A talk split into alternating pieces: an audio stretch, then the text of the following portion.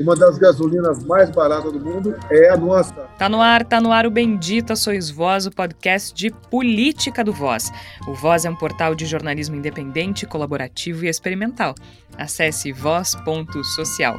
Voz com S. No Twitter e Instagram é voz underline social e você ainda pode ouvir os episódios anteriores do Bendita Sois Voz no nosso site voz.social ou em outras plataformas. E já que você está nos ouvindo, que tal apoiar o jornalismo independente? Acesse voz.social ou catarse.me barra voz underline social. Você ainda pode procurar pelo nosso projeto direto no site do Catarse. Há planos de assinatura a partir de R$ reais por mês. A gente sabe que o momento é de muita dificuldade, mas a gente pede esse apoio para conseguir continuar a produção de jornalismo de qualidade. Nesta semana, o Bendita Sois Vós pergunta: por que tudo está tão caro? Temos inflação, sim aumento de combustível. Depois do mega aumento da Petrobras, o preço médio da gasolina no Brasil já passa dos R$ reais. E como sabemos, o valor do combustível tem um impacto em outros setores também. Mas mesmo antes dessa porrada na nossa cara, os preços de produtos básicos estão impraticáveis. O gás está mais caro, a comida está mais cara, as roupas estão mais caras. E por quê? É os problemas que temos no momento. É culpa de Jair Bolsonaro? Estamos dando o melhor de nós. É culpa do dólar, essa entidade subjetiva? É mostrar que, infelizmente, isso acontece no mundo todo. É culpa de Jair Bolsonaro? Nós também estamos sofrendo. É culpa da guerra na Ucrânia? Estamos sofrendo, mas não tanto quanto outros povos aí fora. É culpa de Jair Bolsonaro? Pode ter certeza. A gente vai tentar responder a essa e a outras questões, além, é claro, de dividir com vocês a experiência de ser brasileiro, de ser brasileira em 2022 e ter cada vez mais dificuldade de comprar o mínimo. Eu sou Georgia Santos e ao meu lado estão Flávia Cunha, Igor Natush e Tércio Sacol. Sejam bem-vindos ao Bendito Sois Vós.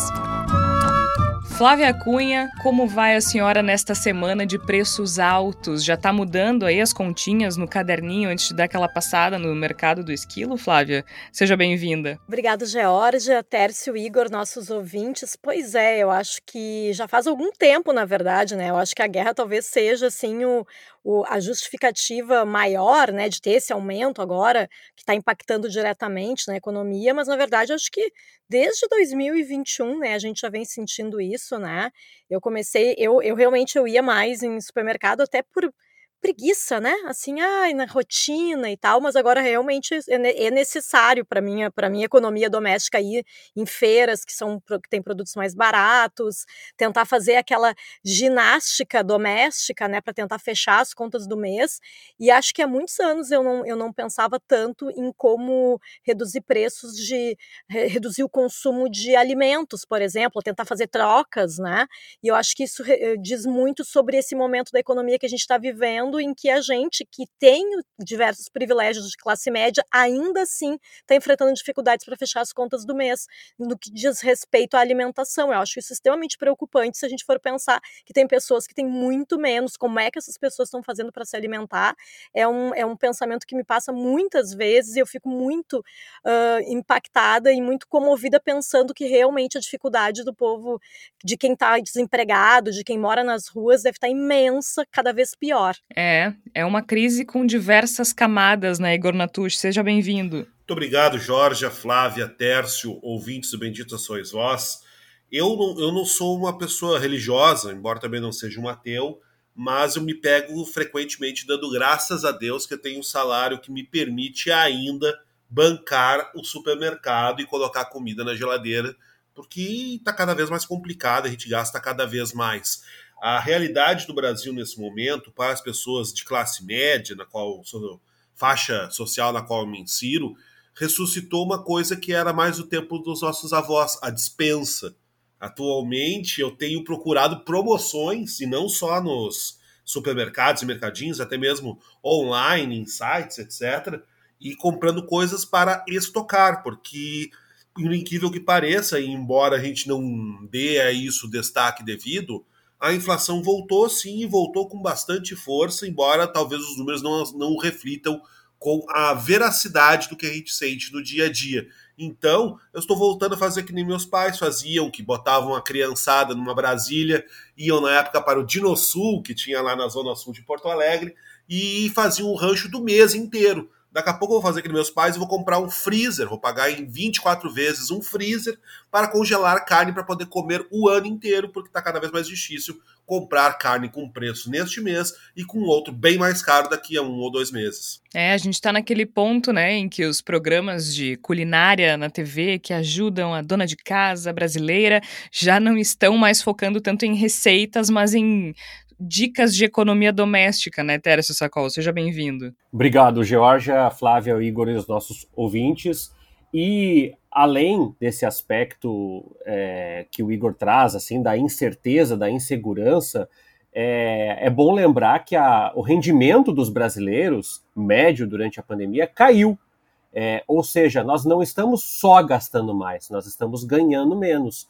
E isso é algo recorrente quando a gente conversa. Eu sou professor do ensino superior, tenho dialogado com inúmeros colegas de universidades, principalmente as universidades privadas, que tiveram rendimento é, é, despencando mais 70% desde 2019 até agora. Fruto, claro, de uma série de políticas, uma sucessão de atrapalhadas, mas também de uma desvalorização galopante uh, uh, do trabalho, né, da, das relações humanas de trabalho em detrimento da especulação financeira. Agora, Tércio, a gente vai, claro, conversar sobre os reflexos que tudo isso tem na nossa, na nossa vida, né, no dia a dia. Mas uma das motivações para esse episódio dessa semana foi justamente o mega aumento da Petrobras, né, na última semana, que fez com que o preço da gasolina disparasse. Um aumento, aí tu pode me corrigir, eu não tenho certeza, que foi 18%, né? E hoje o preço médio da gasolina no Brasil tá, já passou dos R$ reais, né? Há locais em que já está batendo nos R$ reais, outros locais um pouquinho mais baixo. E isso é inclusive interessante porque em, a cada movimentação do governo federal que está bastante confuso, diga-se de passagem, com relação a essa alta de preços. A gente vê post, donos de postos é, reagindo, dizendo que o preço não é tabelado. Enfim, até porque a gente viu, né? Antes mesmo do aumento, o preço da gasolina já tinha subido na bomba, né? Um dia antes, digamos assim. Então, é, essa essa, esse aumento, esse mega aumento, como os especialistas e economistas têm chamado, da, da Petrobras é que motivou esse episódio. Então a gente vai começar pela gasolina, Tércio. E o presidente Jair Bolsonaro, como eu disse, ele disse que notificaria os postos de combustíveis que não diminuíssem os preços, né? Uh, Uh, representantes então do setor ressaltaram que esses preços provavelmente vão cair, mas que as notificações não seriam muito efetivas, já que não há o tabelamento para esse tipo de produto, como eu falei agora. Mas, Tércio, o governo está confuso. Parece que o governo quer subsidiar o, a gasolina no Brasil a todo custo, digamos assim, né, com perdão da, da redundância. Eu até estava ouvindo, se não me engano, um comentário da Miriam Leitão nesses últimos dias, hoje, na terça-feira, dia 15 de março, dizendo que o governo quer subsidiar a gasolina a qualquer custo. O Ministério Público pediu apuração sobre uma possível interferência de Bolsonaro na Petrobras. Então, é uma questão que é sim política. Né? Além de, de econômica, é política. Então, eu quero que tu explique para gente por que a gasolina subiu tanto na última semana, uh, qual é a, a limitação do governo federal e na Petrobras no sentido de, de controlar de certa forma esse valor, se isso é bom ou ruim, se é possível, se não é possível. Esclarece pra gente, porque claramente o governo não tá sabendo fazer isso, né? Isso não é surpresa para ninguém. Então a gente precisa desse teu auxílio. Por que a gasolina subiu tanto neste momento? O que pode ser feito? De quem é a responsabilidade pelo preço estar tá tão alto? Pois é, em 2016, naquele período onde a presidente Dilma Rousseff foi é, afastada, foi impeachmentada, existia uma responsabilização é, do governo em relação a preços praticados. Então se dizia que a culpa era do governo da Dilma Rousseff e que era um absurdo, que a corrupção estava causando uma catástrofe é, do ponto de vista técnico na gestão da Petrobras.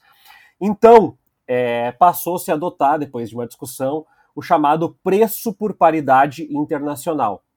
Desde então, desde 2016, o preço do, do, do combustível no Brasil passou a não ter mais a interferência direta do governo e seguiu de perto a, a cotação do petróleo internacional. E, claro, as variações do, do câmbio, porque o petróleo é negociado em dólar, né? não em real. Né? Quem, quem é a nossa moeda na fila do pão? Bom, não, ainda mais agora, não é, não, é, não é ninguém da fila do pão porque não dá nem para comprar pão. Então a medida ela foi entendida na época como ah, isso vai profissionalizar, isso vai atrair a confiança dos investidores. E de fato, a Petrobras vem acumulando desde então uma sucessiva é, é, alta de lucratividade, de EBITDA, de rendimentos, de distribuição de, de dividendos, maravilha. Só que é, os preços, como eu falei anteriormente, eles são oscilados pelo dólar e pela cotação da commodity internacional. Então, é, vamos lembrar lá da, da, greve dos caminhoneiros em 2018, é, que os caminhoneiros diziam que é, não dava para trabalhar daquele jeito, né? Os caminhoneiros estão meio ausentes, não sei o que aconteceu, né? A gente pode mandar um alô aí para as associações que, que, pararam o Brasil em 2018 e eles queriam um subsídio é, temporário para o óleo diesel. O que, que acontece no Brasil, especialmente, que o governo não pode tirar fora? Bom, o Brasil, o real é uma das moedas mais desvalorizadas frente ao dólar durante a pandemia. Isso é fruto de uma série de coisas, principalmente da instabilidade de um governo que é inepto, ineficaz, incompetente e que ameaça uh, as instituições, aquela coisa. O mercado não dá mínima para a democracia, mas ele dá a mínima para previsões é, é, de estabilidade. E o governo é completamente instável. Então, uh, a Petrobras vai reajustando, Georgia, os preços. E essa defasagem dos preços ela está sempre atrás, porque agora já está atrás, esse aumento de 18,8% já deixou atrás. Então, o reajuste é, ele não vai ser o primeiro e não vai ser o último também. E o que, que acontece? O que, que tem a ver aí com a história da, da Rússia e da Ucrânia? Sim, é claro que é a Rússia e a Ucrânia, é, embora no dia que nós estejamos gravando, dia 15, numa terça-feira, é, o dólar, uh, a, o barril do petróleo caiu, porque a China uh, dá indicativos de uma diminuição também da, da, do consumo do barril de petróleo por conta dos, dos seus, dos seus fechamentos por conta da pandemia. A questão toda é que o governo não tem mais ingerência nenhuma. Então, aquelas, aqueles baluartes do mercado que diziam, nossa, isso é um absurdo, a empresa está sendo desvalorizada, e aí nós fomos para o outro extremo nós não temos uma política de preço que, de fato, considera a vida da população brasileira. Nós entendemos que a dinâmica é o mercado. Inclusive, o Partido Novo, na época, dizia que o ideal era que nós não tivéssemos só é, é, é, uma profissionalização da distribuição, mas que a própria Petrobras fosse distribuída e que a concorrência acontecesse. Bom, nós temos indicativos aqui no Rio Grande do Sul da CE e agora da Petrobras que esses processos não funcionaram.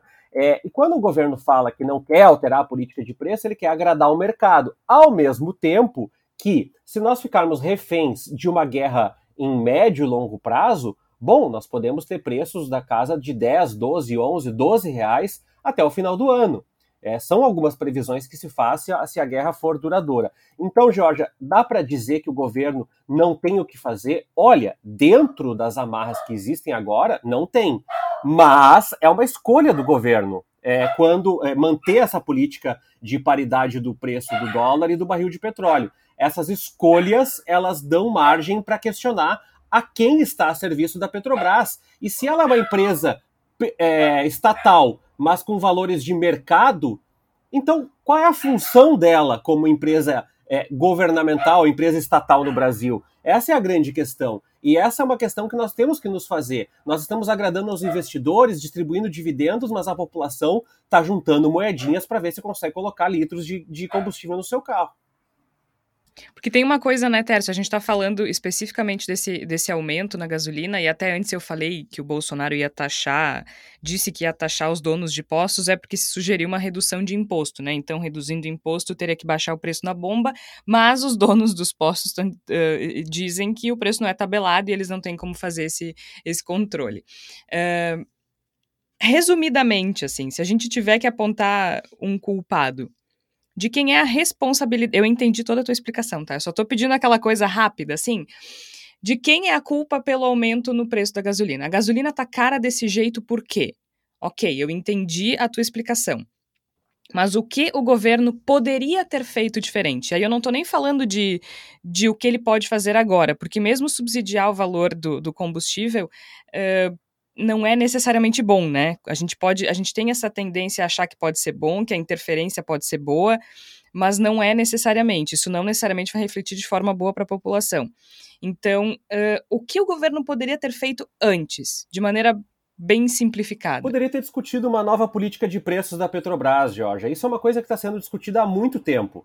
É, e agora o Bolsonaro dá entrevista atrás de entrevista dizendo: olha, eu sou contra. Ué, isso não começou agora. Isso é uma política de 2016. Porque ele tá bem é, confuso, mais do que o normal, me parece, né? Ele tá confuso, ele tá irritado, me parece que ele tá incomodado por não conseguir ter controle uh, sobre, sobre esse preço, ou, né, afinal de contas, está subindo num ano eleitoral e ele não está conseguindo ter controle sobre isso, porque ele errou lá atrás. Né? Agora, com relação ao dólar, também é culpa do Bolsonaro? É, o, o valor do dólar tá lá em cima. Agora até eu vi que uh, hoje, dia 15, caiu 7%, mas a gente sabe que isso também é não é necessariamente uma tendência. Não, né? não há dúvidas que quando o governo não demonstra nenhum tipo de estabilidade, quando os discursos eles atropelam a prática, quando o Brasil desmata e destrói e incendeia a, a, uh, os nossos parques ambientais, florestas, bom, tu tem um conjunto de coisas e de instrumentos e de falta de estatísticas transparentes que dão indicativo que o Brasil não é um país confiável, né? Então, se tu vai é, é, colocar para investir. E outra coisa, Jorge, que eu não toquei ainda, porque é muito técnica essa discussão, mas teve uma, uma um processo de privatização de, de refinarias que, é, que diriam, ah, mas isso favorece a saúde financeira da, da Petrobras. Tem uma série de conjunto de coisas que dava para fazer lá atrás. E por que, que não fez, Georgia? Porque ainda não era um grande problema. Só que quem estuda esse assunto, e não é minha área, mas quem estuda esse assunto de, de, de petrolífera já tinha dito: olha, é, é, o Brasil não é capaz de fazer o refino de todo o seu, o seu óleo, porque o tipo de extração de petróleo do Brasil não é o tipo de que vira combustível com facilidade, como é o importado da Arábia Saudita, por exemplo. Então, assim, tinha vários indicativos dizendo assim: basta uma grande crise de ordem mundial, como foi a crise americana, como foi no passado a crise do México, da Coreia, para que nós tenhamos um boom do preço da, do combustível. E aí vai estourar um monte de boom de preços do Brasil, que já tem uma inflação galopante por conta do processo de pandemia. A gente falou isso no documentário da fome. Então, é, essa história de dizer assim, estamos com as mãos amarradas, agora pode até ser que estejam, mas o governo está indo para o quarto ano e não propôs efetivamente nenhuma discussão. Inclusive, Paulo Guedes é um grande defensor de que deve se privatizar tudo, deve se liberalizar tudo, deve se entregar tudo, né? É, é a cara dele, né, Igor Natush, mas é a cara desse governo também, essa atrapalhada toda. O que me chama atenção, e aí eu quero puxar um pouquinho para a reação uh, política que isso gera, né, Igor? Porque estamos em ano eleitoral e isso não pode ser ignorado. Afinal de contas, tudo é política, né? Se a gente defende que tudo é política, obviamente, um aumento dessa magnitude no, no preço da gasolina no Brasil num ano eleitoral faz toda a diferença, a gente não pode ignorar. E me parece que o desespero do Bolsonaro também tem a ver com isso, né? Quando o governo parece querer subsidiar o preço da gasolina, que não tem absolutamente nada a ver com a política econômica que o Paulo Guedes gostaria de implementar, ou quer implementar, ou implementa no, na cabeça dele, é, não tem nada a ver, mas é uma jogada eleitoral que faria sentido uh, para alguém que quer se reeleger e que milagrosamente tem melhorado nas pesquisas, né? Agora, esse desespero também está evidente o desespero e o despreparo, que isso isso está evidente, mas também não é novidade, né, Igor? Não, Jorge, não é novidade nenhuma. Uh, me parece que a gente tem na, na mentalidade, né, quase diria na psique do bolsonarismo, especialmente na figura de Jair Bolsonaro, uma única coisa que efetivamente demanda esforços, que é a reeleição, é a manutenção do poder. E não porque há uma agenda que precisa ser implementada, porque há políticas que não conseguiu se fazer e se deseja fazer num novo termo. Não, é a manutenção do poder como uma mata, como manutenção do poder como uma sucessão de tetas nas quais se possa mamar. É assim que é visto o poder. O poder, no caso do bolsonarismo, na psique do pensamento do bolsonarismo, é uma conquista, é um posto mais alto dentro da grande esfera de privilégios, do qual não se quer abandonar. E todas as outras coisas, todos os inúmeros outros problemas do, que podem acontecer em um país do tamanho das, da, da importância geopolítica do Brasil são ignorados e são tratados a partir de uma, de uma lógica resolutiva de isso se resolve sozinho. E tem sido feito tudo no governo de Jair Bolsonaro é empurrar com a barriga e esperar que o problema se resolva sozinho. E me parece que essa questão que nós estamos vivendo agora na Petrobras e o consequente aumento dos combustíveis e o aumento de tudo e a inflação galopante destruindo a capacidade de aquisição de bens e de consumo da população brasileira é consequência de um empurrar com a barriga. Jair Bolsonaro não sabe o que fazer, porque não sabe o que fazer a respeito de nada. A única coisa que de fato mobiliza os seus esforços é ser uma figura capaz de se reeleger presidente da República. Todo o resto é irrelevante. E agora está mais uma vez estourando na sua cara uma consequência do nada fazer, uma consequência dessa tentativa de resolver tudo com o poder de uma barriga que empurra problemas adiante. Não está dando certo. E me parece que a preocupação de Jair Bolsonaro ela é bastante acentuada porque sabe que nada é mais, mais prejudicial para um governo que deseja se reeleger do que ter uma situação de crise no último ano de governo. E é isso que está acontecendo com relação ao governo de Jair Bolsonaro e com relação ao bolsonarismo. Ele vive uma crise no último ano do governo daquele que é supostamente o líder de um movimento, mas que não consegue liderar coisa nenhuma. Então, essa tentativa, né, a gente já ouviu falas no sentido de que vai se tentar pressionar o Paulo Guedes para que haja uma bala de prata, para que haja uma grande solução, para que se encontre finalmente um caminho para baixar o preço dos combustíveis. Isso tudo é uma tentativa de resolver de qualquer jeito, sem nenhum tipo de planejamento e sem nenhum tipo de previsão, nenhum tipo de pensamento no futuro, um problema que é imediato. E não é o problema da inflação, não é o problema do pessoal passando fome, não é o problema do pessoal tendo que comer osso para não para ter o um mínimo de sustância, não é nada disso. O problema de Jair Bolsonaro é o problema de ser reeleito.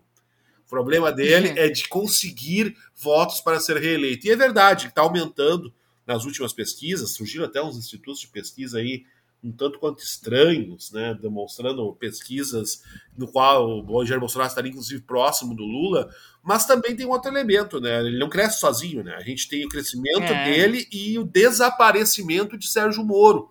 Então talvez a gente esteja vivenciando, e acho que a gente precisa de institutos de pesquisa mais uh, consolidados e respeitáveis para nos trazerem dados que a gente possa analisar, mas a primeira impressão que me passa é que as pessoas que pensaram no caçador de corruptos, no líder da Lava Jato, no herói que botou Lula na cadeia, como cara que poderia vencer o, o lulopetismo comunista global tentando tomar conta do Brasil, estão parando de acreditar nisso por motivos óbvios. E estão voltando para a sua opção anterior, que é Jair Bolsonaro. O... Mas também tem uma coisa, né? Voltar para a opção anterior, que é Jair Bolsonaro, mostra que não era só uma questão de ai não, não, só não, eu só votei nele claro, porque não quero votar no PT, né? Claro, claro. Aí também escancara a podridão dessa direita sei lá, nem Escan escan como caracterizar. É, pois é, faltam os termos. E eu acho que escancara mais uma coisa, escancara o fato de que, de fato, o fascismo à brasileira é o antipetismo. É, você, é. você topa qualquer coisa. Você topa coisas muito piores do que as coisas que você acusa o PT de fazer. Mas o PT não. O PT não. Pode, podemos colocar um cara que incendeia florestas, um cara que joga o país na, na, na miséria e na e tá fome, tá que rouba tudo, que faz uma verdadeira lambança em termos geopolíticos, faz tudo errado, que, que passa os dias de férias em Guarujá andando de jet ski ao invés de trabalhar, um cara que é um vagabundo, que é um relapso, que é um cretino, que é um mentiroso, que é um incompetente, que é um porco, que é um nojento, que é um ignorante, que é amigo de miliciano, etc, etc, ad eternum, para usar o latim, tudo bem, desde que não seja o PT. É. Porque se fosse essa preocupação, né, de tirar o PT apenas, Mas não, né? É um, é, é um projeto de poder torpe que tem o aval dessas pessoas. Porque, afinal de contas, se a gente olhar hoje quem é que está figurando nas pesquisas, a gente tem o Ciro Gomes, Sérgio Moro, João Dória, Simone Tebet, Eduardo Leites, Leites, Eduardo Leite, André Janones, o Alessandro Vieira, enfim, que, que, que não passam dos 3%, né? O Dória com 3%, os outros com 1%, e aí o Moro e o Ciro com 8% na pesquisa do IPESP. Uh, Ok, eu sei, né, que uma vez que a campanha é oficializada, as coisas podem mudar e tudo mais, mas não deve mudar muito, né? Não deve ser muito diferente do que a gente está vendo agora. E aí tem o Lula com 43 e o Bolsonaro com 28. Mas vejam que essa distância, eh, pegando num instituto que, que, que não é obscuro, né? Essa pesquisa foi feita na semana passada uh, pelo IPESP, então a gente tem o Lula com 43, o Bolsonaro com 28. É uma distância que diminui há uma série de análises que a gente pode fazer, inclusive ele parar de falar, por exemplo, contra a vacina. Vocês percebem que ele parou de falar contra a vacina, né? E isso fez com que eu não estou estabelecendo uma relação causal, mas é aconteceu no mesmo momento, né? Essa não digo moderação do Bolsonaro, mas ele está menos menos, uh, digamos, verbal com relação àquilo que ele pensa, né? Talvez preocupado com essa questão da gasolina. Agora a gente está esquecendo de um outro detalhe. Até tu falaste outro, eh, é o Instituto GERP, né? GERP, GERP. Exatamente. Que eu também fiquei é, isso aí ficou meio estranho, né? Que aí tem Lula com 38 e o Bolsonaro com 31. A pesquisa feita por telefone, o Instituto é do Rio de Janeiro. É, é. é, é. E aí é uma coisa também, fuja para as montanhas também, se for isso, né? Mas enfim, é possível, é possível. Mas uh, o que eu ia dizer só antes de a gente passar para os preços das outras coisas é que a gente não pode também esquecer de um detalhe quando a gente fala de preço e política, porque afinal está tudo interligado e o Tércio deixou isso bem explicado. O presidente da Petrobras é um militar, né, gente? Uh, a gente também, o general Silva e Luna, não é isso? Então, tem aí uma disputa com os militares, porque os militares entendem que o Bolsonaro e a ala política do governo, e aqui é uma informação da Andréa Sadi, na, na coluna dela na, no G1, uh, que para os militares, o presidente e a ala política do governo federal querem forçar o Silva e Luna a pedir demissão da Petrobras, né? E, e se ele fizer isso, né? Porque se ele, de, se ele demitir, vai ficar, vai ficar feio, né? Se ele discutir em meio a essas discussões aí sobre o reajuste dos combustíveis, é um sinal ruim para o mercado. Afinal de contas, a Petrobras uh, tem acionistas, né? A Petrobras está no mercado, não é uma coisa assim, vamos fazer o que queremos. E os militares aliados do presidente da Petrobras, o Silva e Luna, então avaliam que essas críticas do Bolsonaro e dos filhos do Bolsonaro, desculpa, ao presidente da companhia, fazem justamente parte desse movimento para forçar o cara a pedir a pedir demissão. Então tem também essa disputa política que envolve a Petrobras especificamente, né? Uh, basicamente o Bolsonaro não tem quem culpar porque Porque a culpa é de quem? Como diria Renato Russo, a culpa é de quem? Né? Então ele elegeu como alvo o Silva e Luna, só que esses militares que são amigos do Silva e Luna não não tão não tão muito contentes e mais do que isso, eles dizem que ele não só não tem intenção de sair, como enxergam dificuldade para indicar um sucessor que, que seja capaz de acalmar o, o ambiente econômico. Então a estratégia é manter pressão para tentar forçar essa demissão, e, paralelamente, a ala política do governo também pressiona o Paulo Guedes, né, Tércio, para conseguir esse, um subsídio para quê? Para o diesel. Aí também com, com, a, com a eleição em vista, né? Mas o Guedes tem repetido, enfim, internamente, que prefere aguardar os desdobramentos da guerra para tomar uma nova decisão, porque ele também não toma decisão de nada e não faz nada, e disso a gente já sabe, né? Desde é. os quatro anos que ele está aí só enganando. E não que isso seja ruim, né? Porque se ele fizesse o que ele queria fazer, também seria pior, eu acho. Não sei, agora já. Mas, é, mas tem uma. É, dentro do, do, do contexto dos economistas, tem uma pegada retórica que é, no mínimo, irônica, né? Uh, aqui no Brasil, o, o, mainstream da economia, os ortodoxos, dominam completamente o discurso jornalístico, né? E quando a gente traz uma discussão como essa, é, é, muito comum das pessoas dizerem subsídio, isso é um crime, isso é contra o governo, é um absurdo e não podemos deixar o Brasil é, voltar e retroceder. Só que, quando a gente olha em caráter mundial, A gente percebe países como a França trabalhando com muitas políticas de subsídio. É que a gente elegeu um governo pretensamente, e quando eu falo pretensamente liberal, é porque ele não é um governo liberal como se considera, eh, sei lá, experiências como o governo, sei lá, da Austrália, por exemplo. Ele é um governo liberal que tenta replicar um modelo que está fadado ao fracasso, inclusive segundo relatórios do próprio Banco Mundial, que fala sobre políticas eh, de alocação de recursos para combater a desigualdade, etc, etc, etc. Então, é, nessa questão específica do subsídio, é muito curioso pensar que é, o Bolsonaro vai propor a mesma coisa que os governos do PT propuseram lá atrás e vai dizer que é um novo governo. De novo, acredito que não tem como evitar se o preço continuar galopante, não tem como. As pessoas não estão conseguindo pagar o gás. Aqui em Porto Alegre tem revendedoras de gás vendendo o botijão a 135 reais. Né? É, no interior eu sei que tem preços maiores ainda. Então, assim, não tem como evitar isso. Como já teve o auxílio gás lá atrás, que parece que não está chegando na ponta como deveria chegar. Agora, Georgia, não deixa de ser um deboche é, que ah, vamos tirar o governo populista que aloca subsídios, que quer controlar preços, e agora todo mundo esteja, que, esteja tendo que recorrer exatamente ao mesmo recurso. Queria comentar com vocês, não sei se vocês acompanharam uma declaração do Bolsonaro que ele falou, aquela que ele. A Petrobras demonstra que não tem qualquer sensibilidade com a população, é Petrobras Futebol Clube e o resto que se exploda, né? Aí ele já estava nesse movimento aí de começar a ficar contra a Petrobras, né? E eu tenho a impressão, quando vocês estavam falando ali sobre o antipetismo, eu não sei se. A impressão que me deu, tá? Veja, veja se, você, se você acha que eu estou viajando muito, mas eu fiquei pensando que existe na memória do ódio antipetista a questão do petrolão e de que a uhum. Petrobras uhum. era o grande lugar ali de todo o problema da corrupção do Brasil, estava todo ali na Petrobras. Aí o Bolsonaro vem no meio dessa crise falar mal da Petrobras como se, né, fosse um grande vilão ali na história, só que como o Tércio já comentou aqui, né, ele poderia ter feito muita coisa. Não é, não é de agora que existe essa questão dos, dos preços, do governo não poder controlar os, o preço da, da, da gasolina e do diesel, enfim.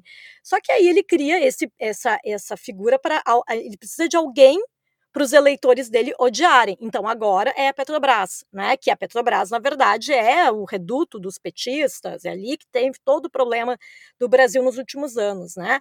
E, e eu tenho essa impressão mesmo, assim, né, de que ele realmente consegue convencer uma parte dos, dos eleitores de que a culpa nunca é dele. Né? E é isso mesmo que ele faz, né? Porque daí ele transfere a culpa para a Petrobras, começa a cair nessa história de ah, será que a gente troca o presidente da Petrobras? Como se isso fosse mudar alguma coisa, sendo que na prática, como o Tércio já comentou, não vai, não vai adiantar nada, né, se mudar o presidente da Petrobras. Não, pra, na prática não vai, não, vai, não vai acontecer nada. Mas, na verdade, assim, ele consegue fazer, falar para os eleitores dele, com essa parte lá que ainda acredita nele, né? Uh, porque eu, na verdade, toda a matéria que eu leio sobre, uh, sobre o Bolsonaro, quando não tem lá o fact-checking, eu sempre digo assim, será que tá certo isso aqui? Eu sempre quando começo a achar eu tá sou Jair Bolsonaro, a gente já vai procurar. Mas será que é? Eu... Não é um sósia dele que ele contratou para mentir um pouco? Teve até uma informação que ele falou no, no, último discurso aí nessas lives que ele comentou sobre que o, a, o óleo diesel estava mais alto nos Estados Unidos do que no Brasil. Eu fiquei assim, será? Será? Daí eu fui pesquisar e um pouquinho sim, ou, tá um pouquinho mais mas alto é nos Estados tá, Unidos. Mas aí entra aquilo que o Tércio falou no começo, o poder de compra. Que Exato, sim, daí não tem como comparar, é, né? Porque esses dias eu vi também andar, acho que foi até um deputado do Partido Novo que eu vi colocando no Instagram, se eu não me engano, uh, o valor da o valor do combustível em dólar em vários países, tá? E, e não estava errado aquilo. Realmente achei até que o do Brasil era, era barato em dólar. Mas qual é o poder de compra? Primeiro, tu vai ver quanto é que o dólar se traduz em real. E segundo, tu vai ver qual é a média salarial do brasileiro. quanto, quanto, a quanto corresponde aquele valor do combustível, né? Porque aí fica muito fácil dizer também, ah, mas lá é o mesmo preço que aqui. Tá, mas quanto eles ganham? Qual é o salário dessas pessoas? Se eu não me engano, o lugar em que o combustível é mais caro é na Suécia.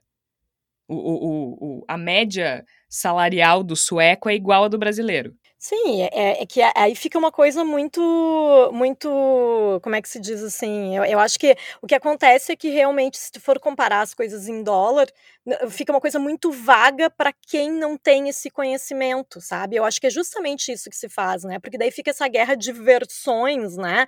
A gente já comentou isso em outros episódios quando a gente fala sobre essa questão da economia, porque daí fica se comparando o preço do, do gás de cozinha no governo da Dilma, mas aí se fala, não, mas ó, na época lá o salário mínimo era tanto, e aí fica uma confusão e que para justamente tirar o foco de que agora a economia brasileira tá, tá muito pior do que esteve há muitos anos, né? E a gente sabe que a questão da guerra, ok, está afetando, mas é uma questão que se fosse só isso, não estaríamos onde estamos, porque é, é isso, né? Teve pandemia e teve a e tem a guerra agora, mas a gente sabe muito bem, né? Nós que vivemos aqui no Brasil, de que de 2016 para cá a questão da economia para a população em geral ficou muito pior para conseguir sobreviver. E eu acho que isso que tu coloca, Flávia, é muito importante porque são todos subterfúgios, né? Estamos lidando com uma série de subterfúgios.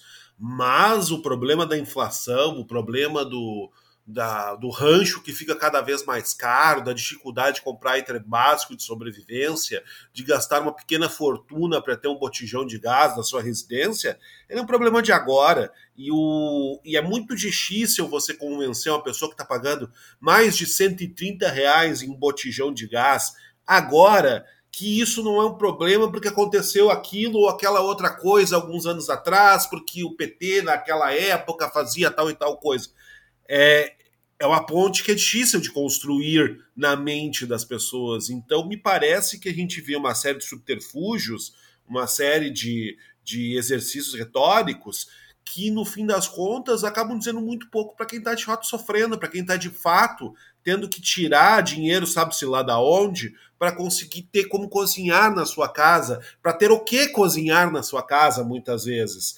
Então eu vejo essa discussão toda que é promovida por setores ligados ao governo federal como uma, uma cortina de fumaça, e essa cortina de fumaça se manifesta para outros lados também. Começa a querer colocar discussões de terror moral na, na esfera pública. Jair Bolsonaro começa a vir com uns papos de que ah, eu vou sair do cercadinho porque estou sendo muito pressionado aqui, está muito difícil para mim. Todos esses são subterfúgios para tentar forçar-nos a discutir outra coisa, fazer com que a gente discuta outra coisa, a gente fale de outra coisa que a gente não, não vá falar sobre o assunto que, no momento, é talvez o único assunto fundamental para qualquer brasileiro e qualquer brasileira. O fato de que o dinheiro não rende mais e de que isso tem ligação direta com o aumento desabalado dos combustíveis. Então, eu acho que parte da nossa função, inclusive, é bater nessa tecla, insistir com bastante ênfase de que esse é o assunto o assunto é o aumento dos combustíveis, o efeito que isso tem sobre toda a economia brasileira. Não é terrorzinho moral, não é se Jair Bolsonaro está triste ou não com o pessoal do cercadinho, não é nem mesmo eleição. O assunto agora, nesse momento, é o que, que a gente faz para que as pessoas tenham que se sacrificar menos para ter o que comer e ter como cozinhar e se deslocar para seu trabalho.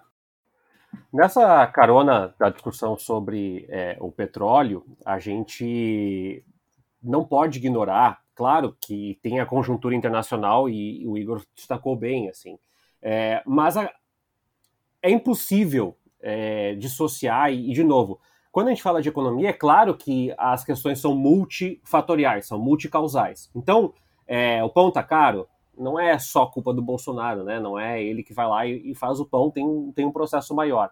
Agora, eu senti falta, e eu acho importante trazer isso para o debate aqui, que no debate dos alimentos a gente fala assim, tu vê, não tem como controlar o preço, é uma situação muito delicada, porque há uma flutuação internacional. Bem, isso tudo é verdade, porém não é a única verdade. Uma das coisas que eu acho que a gente precisa lembrar é que nos últimos anos o Brasil tem esvaziado seus estoques de alimentos, que era uma ferramenta muito usada historicamente para controlar preços. É, tem um dado do ano, do ano retrasado mostrando que os estoques tiveram redução de 96% na média anual uh, com diferentes tipos de grãos, né? Soja, feijão, arroz, etc. Né? Isso é uma política liberal, que entende que o Estado não deve intervir na política de preços. Só que Com isso, os preços ficam à mercê da oferta. Se tu produz e, e o dólar está cinco e tanto, tu vai vender em dólar, sempre. Ah, mas as pessoas vão morrer de fome. As pessoas que produzem, em grande parte, não estão preocupadas se nós estamos morrendo de fome ou não, se nós temos condições de pagar ou não, desde que o dinheiro é, que vá para ela seja melhor. Ou seja, é, se a família do Tércio está passando dificuldade para comprar feijão, tudo bem, desde que o feijão uh, uh, comprado pelos gringos esteja pago ali no, no, no cash. Né? Então, assim, é, o governo diz que custo de armazenagem é alto, grãos não podem ser adquiridos acima do, do, do preço mínimo. Mas a verdade é que esses estoques eles fizeram uma, uma diferença muito grande, né? O, o, Brasil, que já teve armazenagem de quase um milhão de toneladas de arroz, por exemplo, tinha nos últimos anos 20 mil toneladas é, acumuladas. Isso é impactante. A, a, a, Conab ela compra o produto quando o valor do mercado está abaixo do, do, preço mínimo. Só que essas é, de, políticas, essas diferenças, esses processos, é, eles impactam na mesa do brasileiro. Ah, Tércio, se tivesse estoque, a gente estaria pagando pouco? Não, não, tem país na Europa racionando alimentos agora. Então, assim, não, eu não estou dizendo isso. Eu estou dizendo que a situação poderia ter um impacto menor, arrefecer, quanto é muito difícil saber, mas isso é um ponto. O outro ponto é que esse é um governo que deixou à mercê a agricultura familiar, que dificultou o crédito em várias instâncias, e a agricultura familiar, que nós sabemos em grande parte, é quem produz alimentos é, para a família do brasileiro, para pra, as casas, né? Então, é, quando eu estou falando disso, do, do, do, do, a política de estoques da Conab, a falta de financiamento da agricultura familiar, os desastres climáticos que não estão sendo associados à questão da agricultura, é, a, a, aquisição do governo federal, né, que, que, que é um resultado também bastante ruim, mostram que as pessoas que produzem em grande parte continuam olhando para a exportação, porque isso é operacionalmente mais é, benéfico. E quando se fala aí que ah, a questão é, são os fertilizantes da Rússia, os fertilizantes que não vão chegar aqui, ora, houve espaço, no mínimo, um mês antes, dois meses antes da guerra começar, para entender que haveria um cenário de depressão eh, nas compras à Rússia, porque as sanções já tinham começado antes mesmo da guerra. Então, é, essa história de dizer ah, o governo não pode fazer nada porque os preços são regulados pelo mercado, mais ou menos. Existia uma política de garantia de preços mínimos. A Conab tinha um, processo de armazenamento. Além disso, é, os próprios armazéns e silos públicos é, é, em grande parte foram. É, é se, o governo se livrou de alguns deles e outros estão em estrutura inadequada para fazer o armazenamento. Então, essa história de dizer que não dava para fazer nada, ela, além de ser falaciosa, ela é cruel. Porque as pessoas lá na ponta, que estão pagando mais caro por feijão, por trigo, por é, arroz, por carne, sei lá, elas não têm conhecimento disso. E isso precisa chegar na campanha porque é o direito das pessoas saberem para que o governo está trabalhando, para quem o governo está trabalhando. Não adianta ter apoio do, dos ruralistas e conseguir destruir, matar indígena e devastar e, e, e incinerar animais vivos no Pantanal, se é, todo esse processo desemboca em ainda mais destruição e pobreza para a população final. Então, é, eu queria trazer esse ponto porque eu não estou vendo essa discussão sendo feita. É quase como se fosse um fato ah, ao acaso. Vê, choveu demais e acontece e os preços aumentam. Boa sorte para vocês comprem pão mofado porque ele é mais barato. Pelo amor de Deus, né? É, eu acho que é isso, né, Tércio, que acontece muito no, no, no, jornalismo. A gente volta e meia fala sobre isso aqui, né, de quanto o, o consumidor, né, o eleitor, ele é como se ele fosse responsável, como se o governo não tivesse nada para fazer e a gente vai fazer, ah, o arroz está caro, troca por outro tipo de produto. Mas e agora, quem, qual será que vai ser a, a dica de economia doméstica, né? Se tá tudo caro, parem de comer, façam um jejum intermitente, tomam água da torneira, porque a água mineral no supermercado também também tá cara. Então, assim, não tem muito o que fazer quando tu diz que o governo não pode fazer nada, né? Esse tipo de jornalismo, assim, complacente, né? O que as pessoas precisam fazer é economizar, o que as pessoas precisam fazer é superar o desemprego virando empreendedoras, o que as pessoas precisam fazer é terem histórias de superação individuais para depois virarem notícia na grande mídia dizendo, oh, olha só, o fulano, ele ficou sem comer e ele conseguiu juntar latinhas e ele conseguiu formar o filho dele na faculdade de medicina. E aí fica aquela coisa assim, ah, olha que legal, tem gente que consegue superar a diversidade, não é que nem vocês aí que estão só reclamando.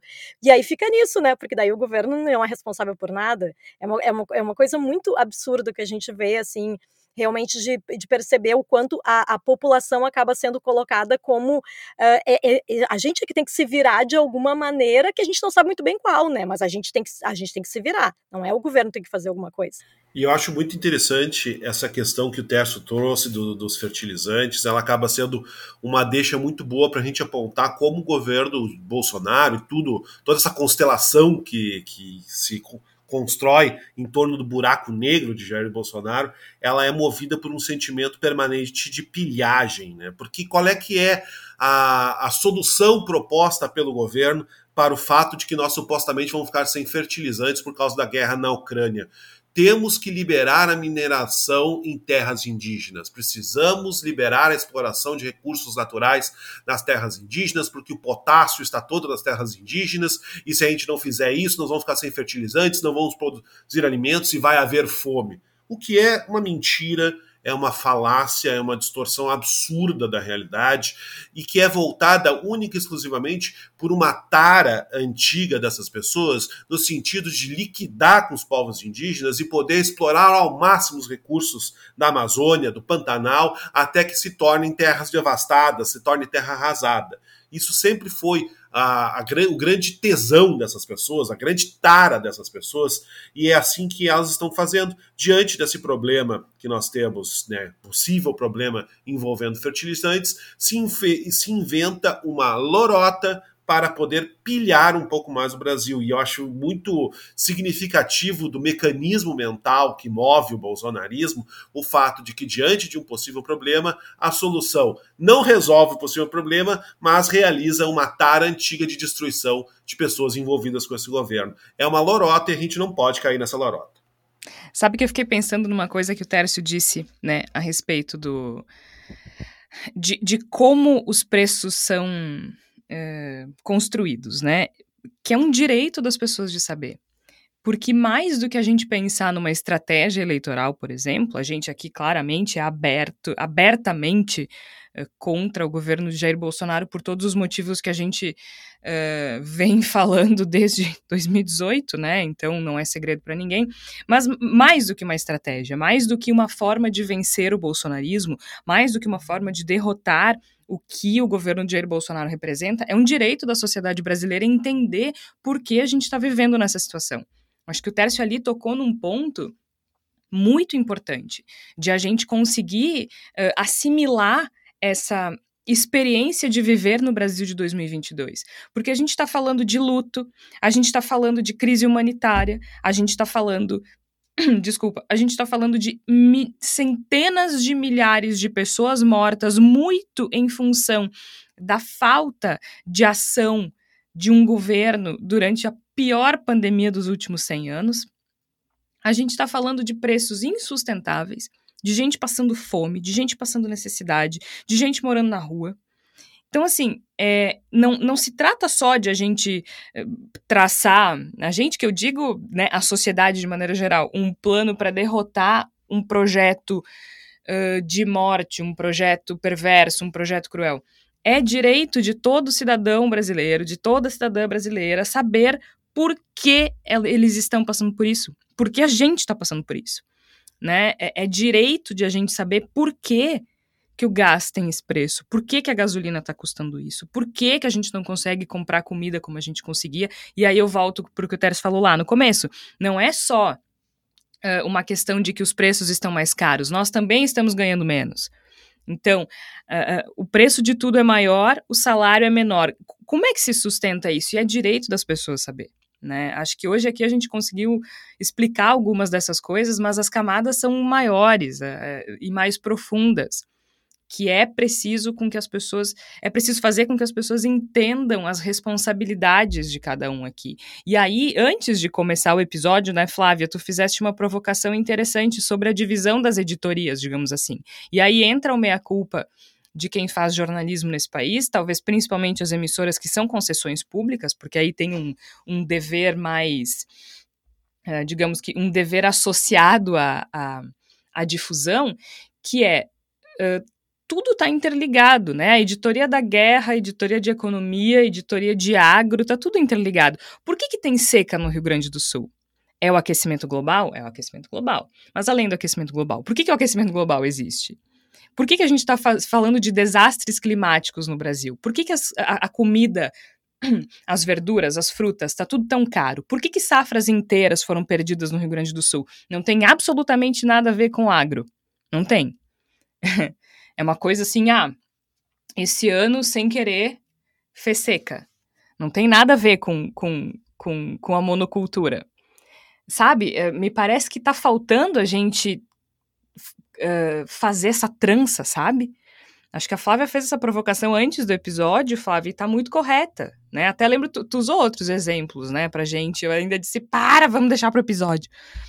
Porque eu acho que isso, isso é muito importante. É, eu acho que tem, tem essa tendência, né, da gente compartimentar as notícias em editorias, a gente sabe por quê, né, tem alguns jornalistas, principalmente assim, economia e agro, eu vejo que tem alguns jornalistas realmente que são nicho mesmo, né? A pessoa se especializa naquilo. Não tem problema nenhum, desde que faça como o Tércio fez aqui, de tentar fazer com que as pessoas em geral entendam. Porque de vez em quando a gente vai ler alguma matéria de, de economia ou, ou de agro e a gente acaba não compreendendo. E mesmo assim, se esforçando e sendo jornalista. Eu imagino o público em geral, as pessoas que estão ali pegando aquela matéria da internet ou vendo na televisão, assim, meio desatentas. O quanto elas conseguem compreender, o quanto é bom que haja um aumento das exportações de determinadas commodities para outros países é bom, a gente pode parecer é bom para quem está exportando e não bom para a população brasileira, porque em geral, quando tem uma grande exportação de determinado produto,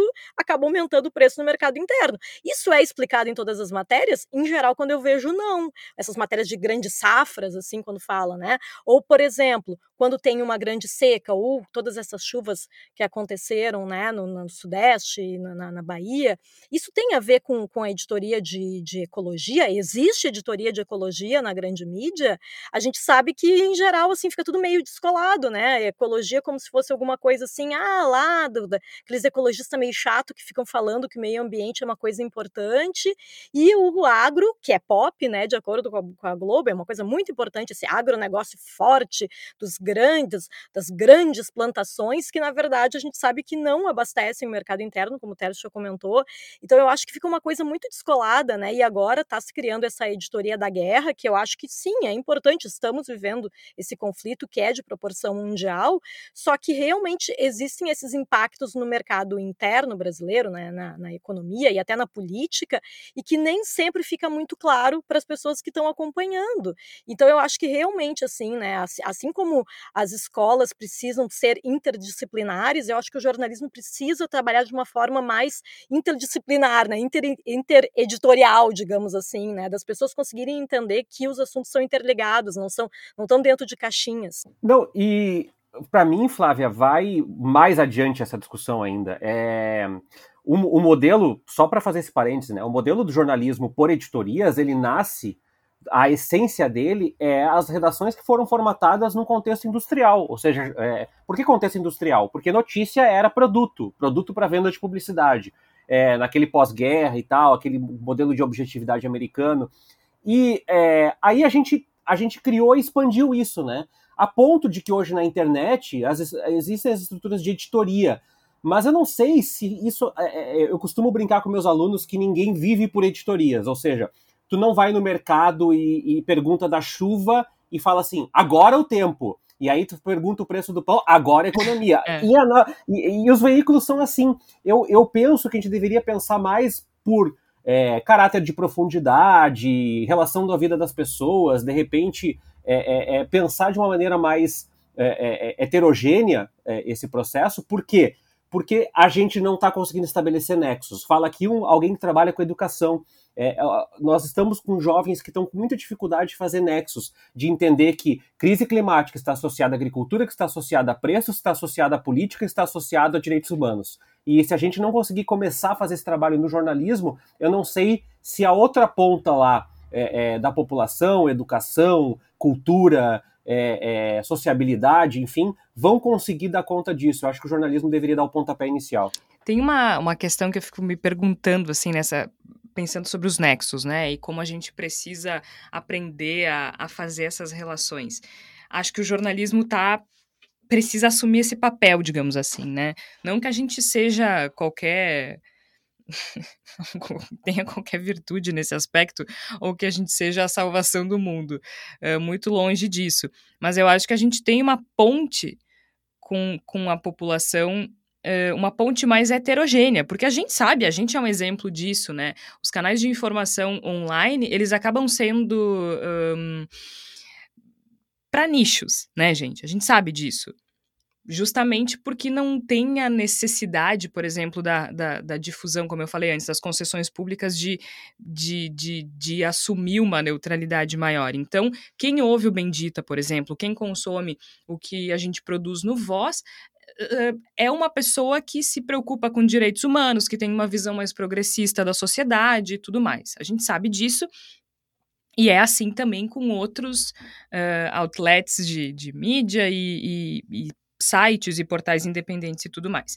Então, é, quando a gente fala da mídia tradicional, fazer essa ponte é porque eu acho que atinge um público mais heterogêneo do que uh, os, os canais de mídia independente. Mas eu também não vejo isso acontecendo num futuro próximo, né? E aí não é, não é necessariamente por desonestidade, é uma, é uma escolha editorial que sim, a gente sabe que não é neutra. Uh, o exemplo disso é, é, a cobertura da guerra da Ucrânia, a gente já falou isso no último episódio, né? É, o exemplo disso é a vinheta O Agro é Pop. A gente não pode esperar que a Globo vá. E eu não estou dizendo que, que, que, a Globo é coitadinha ou pena da Globo, mas eu acho também um pouco ingênuo a gente esperar que uma Globo vá uh, dizer que talvez a seca no Rio Grande do Sul e as enchentes no Sudeste sejam também culpa do agro, sabe? É, eu não sei, eu acho que a gente talvez esteja esperando demais, ao mesmo tempo que eu acho que o jornalismo seria importante nesse aspecto, porque consegue atingir um público maior, eu não vejo isso acontecendo. Talvez a gente tenha que começar antes, sabe? E aí entra um problema que também é do governo Bolsonaro. A gente tá, tá parecendo que tudo é culpa dele, nem tudo é, né? Mas isso é, que é uma questão de, de, de reforçar a falta de pensamento crítico nas escolas, né? Uh, o Tércio fala que às vezes os alunos chegam com dificuldade de fazer esses nexos. Isso também está na base. Isso também está na base de como a gente aprende, de a gente entender lá atrás que está tudo conectado, né? De a gente aprender a pensar de forma crítica. Talvez uh, a gente já, talvez não, né? Certamente a gente já está na hora, por exemplo, de ter a chamada alfabetização digital nas escolas, o media literacy, né? Que é para para entender como consumir o conteúdo na sociedade da informação. Porque a gente não está fazendo essas relações e isso é desonesto com as pessoas. Isso não está certo. As pessoas precisam. Aí eu volto para aquilo que eu já falei antes, na esteira daquilo que o Teres falou. As pessoas têm o direito de saber o que está acontecendo. As pessoas têm o direito de saber disso, né? E, e, o que a gente vê é um festival de desinformação. A gente está aqui remando contra a corrente, mas como eu disse, a gente também fala para um nicho, a gente também fala para um grupo de pessoas que, que pensa como a gente. A gente não pode ser ingênuo de achar que tem algum bolsonarista nos ouvindo com a intenção de, de ampliar as ideias, ou a gente vai ouvir algum bolsonarista com a intenção de ampliar as ideias. A gente não pode ser hipócrita nesse aspecto, porque a gente não vai. Eu não vou, vocês vão? Acho que não, né? Um, e tá tudo bem. Eu até tenho, me... eu até tenho medo se algum bolsonarista estiver nos ouvindo, né? Tá nos rastreando aí é, para nos é. atacar de alguma maneira. É, eu prefiro que não. É, isso é complicado, né? A gente tá numa situação complicada, é como diz os jovens. E tá tudo bem, mas não tá. Não tá tudo bem, né? E aí eu falei, a gente fala dessa experiência de ser brasileiro. Rapidinho antes de a gente ir para a palavra da salvação. Como é que tá para vocês? Preços? Qual, qual, é. Vocês já precisaram mudar algum comportamento de consumo em função da alta do, dos preços aqui no Brasil, porque antes de mais nada eu quero dizer que eu não sei se os nossos ouvintes lembram, a gente conseguiu uma façanha no Bendito Sois Vós, que é juntar quatro pessoas que não dirigem. Isso, não, é, isso é uma coisa assim. Prodígio. Não, sério. Eu acho que se a gente tentasse, vamos, vamos fazer um programa com quatro pessoas que não dirigem, É, vamos seria praticamente impossível. fazer uma seleção. No currículo está incluído É, é. não dirige. Não conseguiríamos juntar as quatro pessoas. Aliás, antes de eu perguntar o que eu quero perguntar, é, algum de vocês anda de bike? Igor? Não. Então ninguém. Gente- Só melhora. A gente tem quatro pessoas que não dirigem e não andam de bicicleta. Gente, É, eu é. acho que era o destino, sabe? É um grupo, um grupo muito homogêneo, né? A diversidade mandou um beijo. Ah, mas enfim, vo- voltando então. Nós somos privilegiados, né? Nós não somos ricos, nós não estamos na classe média alta, mas nós temos uma renda suficiente. Alguns de nós têm renda fixa, outros não, mas a gente vive de forma confortável. Ah, vocês já precisaram mudar algum padrão de consumo desde essas altas, já que a gasolina, para nós, não, não, não interfere diretamente, mas como a gente já explicou ao longo do episódio, reflete no preço de tudo. Quais, quais foram as mudanças de vocês aí, Flávia? Olha, eu acho que já faz algum tempo, na verdade, né? Como a minha renda foi impactada pela pandemia, né? No meu, na minha, no meu trabalho de produção cultural, eu já fiz algumas, algumas, alguns cortes na minha economia doméstica desde há dois anos já estou assim, né? Então, assim, pedi menos para pedir menos ah, alimentos por, por teleentrega, né? Delivery e tal, uma coisa que dificilmente eu faço. Né? Comecei a cozinhar mais em casa, o que para mim é um grande desafio, pois sou uma péssima cozinheira e dona de casa, mas enfim, foi um hábito realmente que mudou. E aí comecei a ir na feira, ao invés de só ir no- nas grandes redes de supermercados. E mas o que eu percebo agora nesses últimos tempos assim foi um aumento muito grande do café. Sou bem aquele estereótipo da jornalista viciada em café. Comecei a tomar café como nas grandes redações de, de jornalismo e não parei nunca mais. E tomo muito café. E, eu- e olha que eu não tomo um café, não tomo cafés ah, gourmet, né? Eu tomo essas marcas bem populares e mesmo assim teve um aumento bem grande de preço, né? Ah, e o que eu percebo também, assim, é, é que o, nós aqui que não dirigimos, né, como a Geora já comentou, tá cada vez mais difícil de conseguir carro por aplicativo, né? Eu trabalho em casa, mas eventualmente tenho que sair para algum compromisso. E antes eu sabia que morando num bairro na, na região central aqui da, da capital gaúcha, em dois minutos eu conseguiria um carro de aplicativo e chegaria no meu compromisso. Agora eles cancelam, ah, é mais difícil porque a gente sabe que tem cada vez mais motoristas abandonando essa função de ser motorista por aplicativo porque não está valendo a pena. Por quê? Por causa da alta da gasolina. Então eu acho que são pequenas coisas que a gente vai vendo assim que pode não ser um impacto direto por a gente não ter carro, mas que acaba impactando na nossa economia doméstica, na nossa rotina, sem a gente nem perceber às vezes, né? E eu acho que realmente é isso. Eu acho que está difícil para quase todo mundo, assim, que é da, da classe média para baixo, está cada vez mais difícil. Eu senti, Georgia, numa coisa um pouquinho diferente. O café eu vou reforçar o que a Flávia falou, é, legumes e verduras bastante, mas uma outra inflação que o pessoal não tem antenado, eu tenho plano de saúde pela empresa onde eu trabalho com carteira assinada, além do Voz, da produtora da Toda Voz, eu tenho faço freelance também.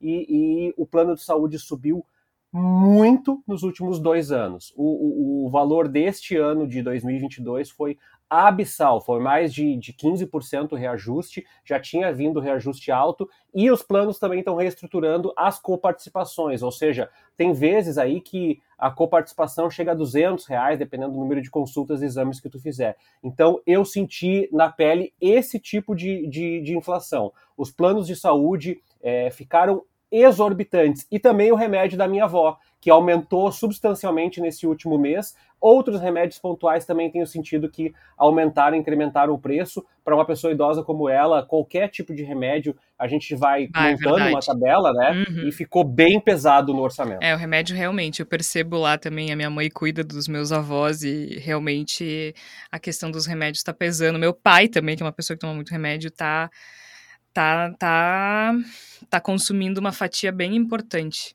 Igor Natucci. É mais ou menos aquilo que eu comentei bem no começo do programa, né? Na minha residência voltou a ter dispensa, voltei a ter estoque de algumas coisas que eu consigo comprar com um preço mais barato. Antes, e posso até colocar para não dizerem que eu só persigo o Bolsonaro, embora perseguir o Bolsonaro seja um dever de qualquer cidadão brasileiro minimamente Olha, conectado com a fala, realidade. Ele que fala tanto em patriotismo, isso é um dever cívico. Exato, é um dever cívico perseguir o Bolsonaro. Mas para não dizerem que estão perseguindo o Bolsonaro além da medida, vamos reverter para 2019, digamos assim. 2019, se eu precisava de óleo de cozinha, óleo de soja, alguma coisa, eu ia no mercado, comprava um, uma ou duas garrafas e trazia para casa. Hoje, quando eu vou no supermercado e se eu encontro uma garrafa de óleo em promoção, e a promoção, eu estou dizendo, no tipo seis reais, que é caríssimo, mas de qualquer maneira é a promoção, eu já compro quatro, cinco e deixo estocados aqui, porque sabe-se lá o preço que vai estar daqui a algum tempo. Então eu voltei a ter uma dispensa. Meu armário da dispensa está abarrotado de itens que eu vou comprando e guardando, porque sei lá o preço que vai estar daqui a alguns meses.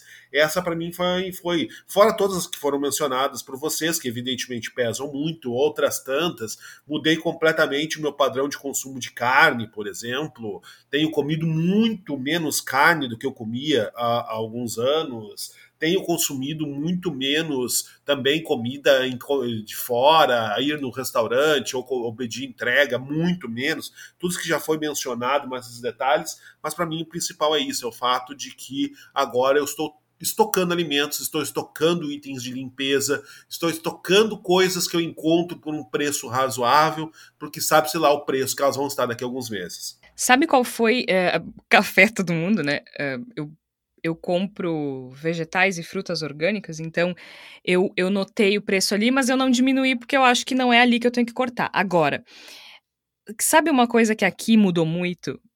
Energia elétrica.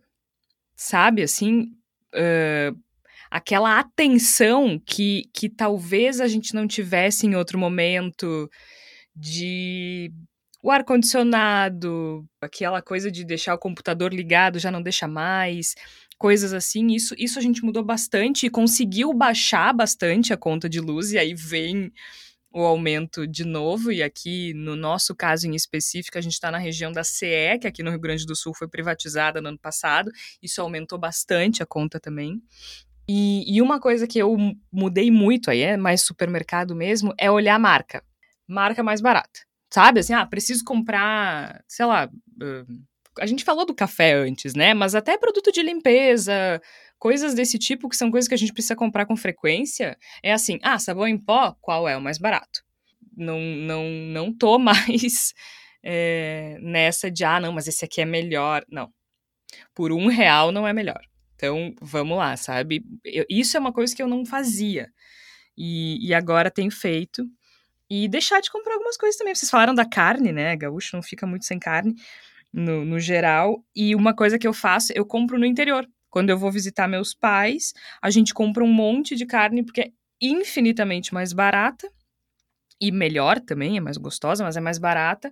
A gente compra isso que eu não tenho freezer. O Igor falou em comprar um freezer seria uma boa, né? Eu só tenho a, o compartimento superior da geladeira mesmo. Mas o que cabe ali a gente já coloca. E, e a gente come bem menos também. A gente tem, tipo, sei lá, se a, a gente nunca foi de comer carne todo dia, né? Mas a gente tem reduzido. A gente tem, sei lá, três, quatro dias na semana é, comendo sem carne, ou um peixe. E eu não sei se vocês notaram, não sei se vocês consomem isso, mas eu ando chocada com o preço da lata de sardinha. Porque, sim, sei lá. Sim, eu, eu, horrível. Pra mim, sardinha, sardinha era coisa que tu comprava quando tava apertada, né? Isso. Então, assim, ah, tá sem grana, compra sardinha, tipo, tem nutriente, é gostosa, faz uma massa com sardinha deliciosa, aquela pizza alta de sardinha. Enfim, receitas com sardinha, ah. É, mas é isso mesmo, lata de sardinha era, era comida quando não tinha dinheiro. Bato, sem dinheiro, vou no mercadinho, compro uma lata de sardinha e faço uma massa. Agora não é mais assim. Agora, agora tu tem que ter dinheiro, e é, não é pouco dinheiro para comprar uma ou duas latas de sardinha. Enfim, essa é a nossa experiência. Se os nossos ouvintes quiserem participar do Bendita Sois Vós, vocês já sabem. Vocês podem participar, é só enviar um áudio para georgia.voz.social ou ainda pode mandar pelo Instagram, que não tem erro. E a gente te escuta também, porque afinal de contas, não é fácil ser brasileiro, não é fácil ser brasileiro sozinho, né, gente? A gente precisa dessa, dessa rede. Vamos para a palavra da salvação, que a gente já está estourada no tempo aqui. Palavra da salvação aquele momento em que a gente sugere algum material de apoio ou de, de alienação ou só porque é bom mesmo? Pode ser livro, pode ser série, pode ser filme, pode ser o que for. Flávia Cunha, qual é a tua sugestão nessa semana? A, a minha sugestão é um site, é casomarielleanderson.org, né, já que nessa semana completou quatro anos sem solução do assassinato de Marielle Franco e Anderson Gomes.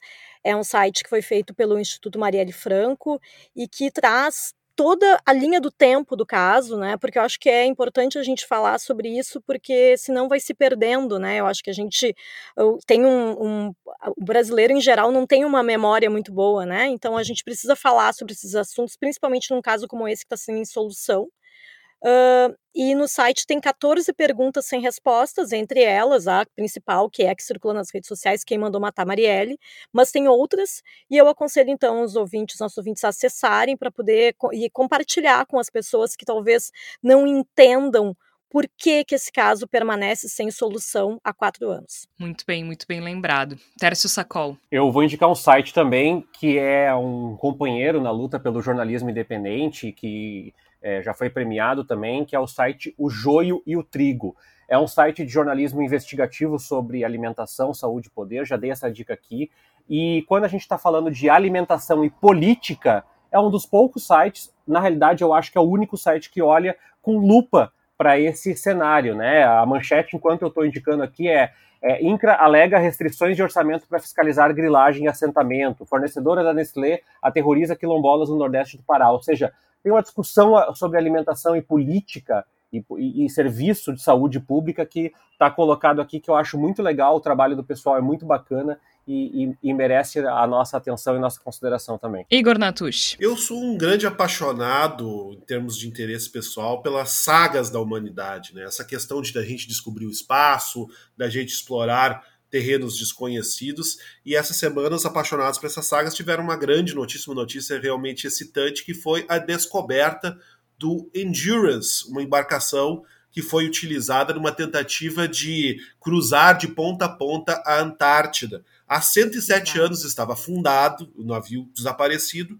e ele foi encontrado esses dias. Então eu fiquei extremamente empolgado com isso, porque essa história. Eu vi que tu estava enlouquecido no Twitter. É, exatamente, Jorge, porque essa história é maravilhosa. Eles queriam cruzar a Antártida de ponta a ponta, não conseguiram, o navio acabou ficando encalhado, sem condições de sair de lá, ficaram mais de um ano acampados usando o casco do navio como Nossa. acampamento. Depois tiveram que fazer uma viagem de, de, de navio, absolutamente de barco, melhor dizendo, né, uma, quase uma canoa, absolutamente arriscadíssima contra mar revolto no Oceano Antártido, durante vários dias sem poder comer ou dormir para conseguir se salvarem. Conseguiram se salvar. É uma história maravilhosa. E eu sei que tá caro, a gente anda vivendo um momento difícil de investir em algumas coisas, mas existe um livro incrível a respeito disso, caso alguém se interesse, é Endurance, a lendária expedição de Shackleton, Ernest Shackleton, no barco, a lendária expedição de Ernest Shackleton à Antártida, por Caroline Alexander. É um livro que tem fotos que foram registradas durante a própria expedição. É um livro maravilhoso dá para encontrar aí nos sebos por aí e fica a minha recomendação para não ficar pensando só em desgraça, a gente também pensar nos momentos é. em que a humanidade foi grandiosa, mesmo que não seja uma viagem necessária para a humanidade, mas essas sagas são maravilhosas e fica a minha recomendação. É muito legal, né? Tu sabe que isso me lembrou, não é a minha recomendação, mas me lembrou uma série que aí não foi é, não é sobre algo tão grandioso, que é The Terror. Tu já chegou, tu já viu? Não, não assisti que é. Ah, não, não, será que é The Terror agora? Eu acho que é. Que é um. um é, é, baseado numa história real, assim, que é um navio que foi para não sei aonde e aí ficou encalhado uhum. no gelo. E, e não, enfim, fizeram várias buscas. E até quando eu vi o negócio do Endurance, eu fiquei pensando se não era o mesmo. Uh, Pode ter inspirado, me... né? É, não, mas não era. É um que existiu mesmo. Deixa eu olhar. As tripulações a bordo dos navios exploradores polares da Marinha Real Inglesa uhum. e os HMS Erebus e HMS Terror. Sim. Eram esses dois. É uhum. É Erebus, Erebus, Erebus, não sei, não tenho a menor ideia. E Terror. É, isso deve ser grego, eles... Erebus. É, Erebus, mas é que eles são ingleses, então é. eles devem falar errado.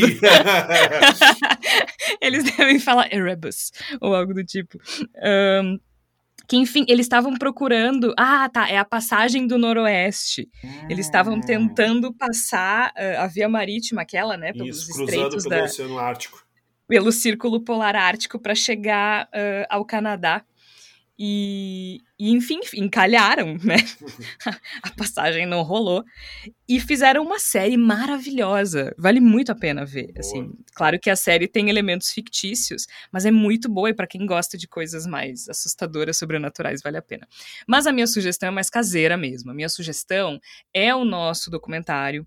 A gente já deu essa sugestão aqui, a gente inclusive reproduziu ele no feed do Bendita durante as nossas férias, que é o Retrato da Miséria ali é, é um momento anterior a esse específico que a gente está passando, mas é igual, né?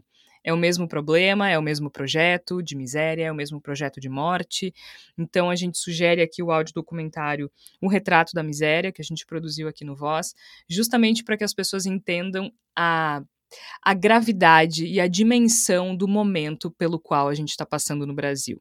Então fica essa sugestão, não precisa nem procurar muito longe. Aqui no feed do Bendita mesmo tá o Retrato da Miséria, a gente publicou, uh, se eu não me engano, em janeiro. Então, uh, não precisa ir muito longe para buscar. É bem fácil, bem acessível para quem quiser ouvir. E a gente basicamente conta Uh, foi dia 5 de janeiro, acabei de olhar aqui, né? É, dia 5 de janeiro a gente conta como esse projeto de miséria afeta a vida das pessoas. E é muito triste, é muito triste, mas é preciso que a gente tenha a dimensão do tamanho do problema. E uma outra suge sugestão é comprem direto do produtor. É, não, nem sempre é fácil, existe até um, uma certa desinformação sobre o preço, as pessoas acham que é muito caro. Nem sempre é, gente. Eu falo por experiência própria. Eu gasto menos comprando frutas e verduras orgânicas direto do produtor. Eu especificamente compro da família Cibusque, que está num assentamento aqui no Rio Grande do Sul, entregam em casa. Mas há diversas feiras orgânicas, ecológicas uh, por aí. Sempre que puderem, comprem do produtor, porque além de saber da procedência, a gente está alimentando uma cadeia produtiva ecológica que é importante para nossa sobrevivência nesse planeta. Então, uh, pensem nisso com carinho, porque vale a pena, inclusive com relação à economia doméstica. Eu sou Jorge Santos, ao meu lado estiveram Flávia Cunha, Igor Natucci e Tércio Sacol. A gente vai ficando por aqui. O Bendito Sois Voz é publicado sempre às quartas-feiras, às 5 horas da tarde. A gente volta na próxima semana. Não esqueça, a gente precisa do teu apoio. Acesse catarse.me barra voz underline social planos a partir de cinco reais por mês. A gente te espera, a gente te espera o teu apoio, a gente espera como ouvinte também. Então, espalha a palavra do Bendita por aí. A gente volta na próxima semana. Até lá!